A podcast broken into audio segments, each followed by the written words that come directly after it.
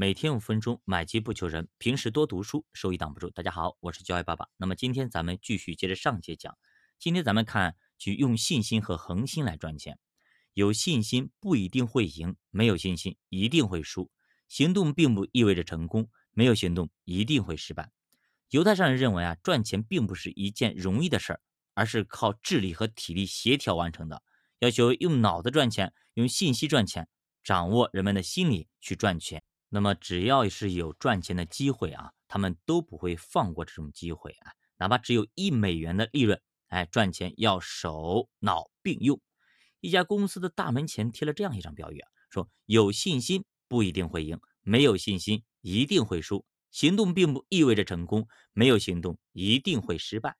这条标语的意思就是说，你敢想才敢做。想赢才会拼，敢拼才会赢。犹太商人彼得·尤伯罗斯也因为创办了一家全美最优秀的旅游公司，一九八五年呢一月被《时代周刊》评为是头号人物。那么，尤伯罗斯之所以能够取得如此成就，和他的自信心和恒心，以及对事业的那个事业心是分不开的。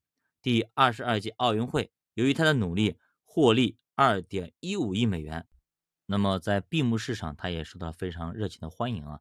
那么商业巨人哈维说过：“我参加过很多体育活动，但我还是第一次看到那么八万四千人站起来为一个卖给他们门票的人鼓掌。”多年以前呢，纽约当时最富有的科特·卡尔森是靠白手起家的犹太人啊，建立了全球最大型的联合公司，年销售额超过了十亿美元。科特既不需要合伙人。也不需要股东，他对自己充满信心，认为他的判断比别人都更加准确，有点像巴菲特啊。那么卡特当政期间，美国遭遇了经济大萧条，那时候卡特说过一番让所有美国商人感到震惊的话，他说啊，无论在什么时候，社会经济状况如何，对我的公司都不会产生任何影响，无论发生什么情况，到。一九八九年，我公司的销售额一定能从原来的十亿美元，哎，增加到四十亿美元。最终，那么科特提前十二个月兑现了自己的诺言。一九八七年，销售额达到了四十亿美元。二十世纪九十年代初，哎，他的销售额猛增到了九十亿美元。他还说，人的一生在很大程度上都是和自己在赛跑竞争，因为他前面是没有竞争对手的。信心、目标、专心是尤布罗斯。科特成功的重要原因，人们只要像他们一样，就不难获得成功。那么，商界总是在生死之间不断的变化循环着，他只为那些有信心、有目标和专心干事业的人提供新的机会。为了达到目标，尤布罗斯科特等优秀商人想做就去做，敢做也敢做也敢当。他们所制定的计划由四个实际重要部分来构成。我们来看一下。第一个就是在工作的过程中投入最大的精力。第二，对所有人都给予尊重。第三，保证产品的质量。第四，出色的售后服务。那么犹太商人认为啊，自己制定的目标一定要实现，要有实现的可能性。如果一家公司所制定的目标呢，能够适应科技进步和社会的发展，那么他们就能够制造出成本更低、技术含量更高的产品，这样就可以从中获得较大的利益。那么确定自己的目标。制定目标的计划，做出时间安排，确保计划的实现，这是犹太商人总结出来的树立目标的三个步骤。那么犹太人认为啊，那么永不言弃是追求目标的前提。如果情况允许的话，可以扩大一些成果。想要把这一点做好，必须具备冷静判断状况的一个能力。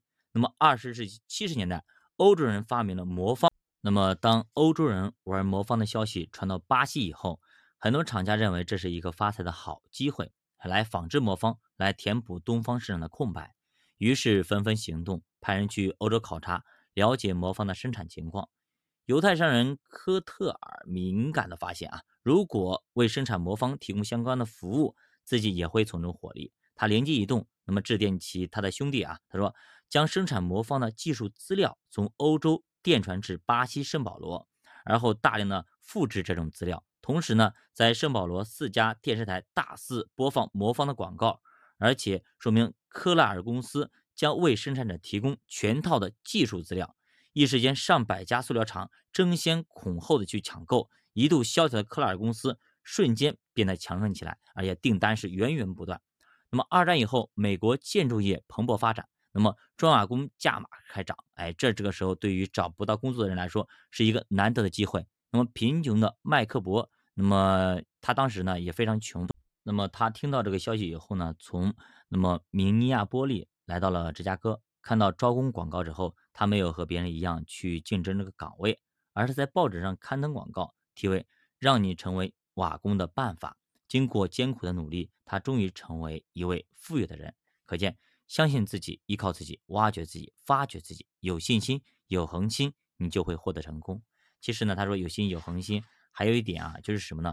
其实他们脑子很活，哎，就是什么活呢？他不是说那个一溜烟的去干嘛你就去干嘛，就别人都去挖黄金，你也去挖黄金，对吧？他刚刚那个就是去挖黄金地方去卖牛仔裤。道理是一样的，就是道理，就是说，你看一看这个行业，你能不能哎去为他们去提供服务？那比如说现在，那现在很多人都喜欢搞个副业是吧？搞个自媒体，哎，这个时候很多人就有点子了，哎，我去培训他们做自媒体，该如何做视频，该如何做音频？所以说现在就很多很多的这种音频培训班、主播培训班大量兴起，对吧？到底这些主播赚钱没有？都没赚钱，但是呢，这些培训机构赚钱了。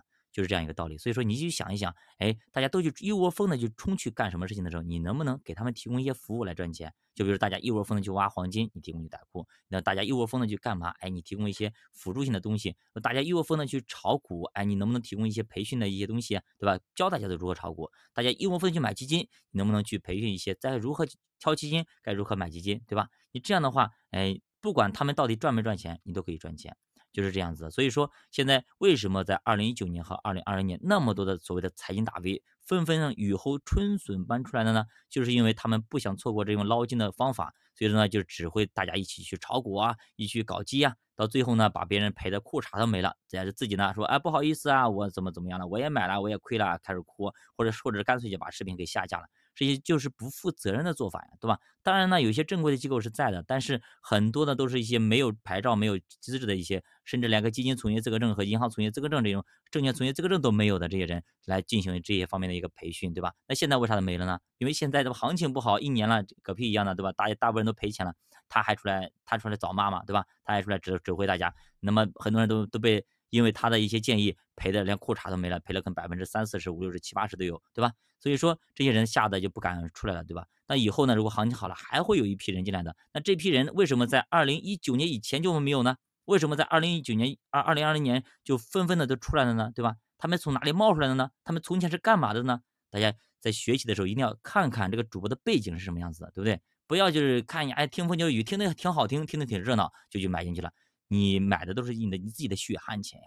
对不对？别到时候输了之后、亏了之后，才跑过来说啊，主播，这是我的血汗钱，对吧？你那个时候才意识到自己的血汗钱，你投的时候怎么没有意识到那个是你的血汗钱、你的养老钱、你的这买房子的钱、首付钱等等啊？所以说还是那句话啊，你自己，我们都是成年人了，你要自己自己的行为负责任。哎，你与其说投资以后亏损了之后后悔，还不如说你没有入市之前，好好的做好攻略、做好功课再入市。哎，会更好，对吧？股市有风险，投资需谨慎。再见。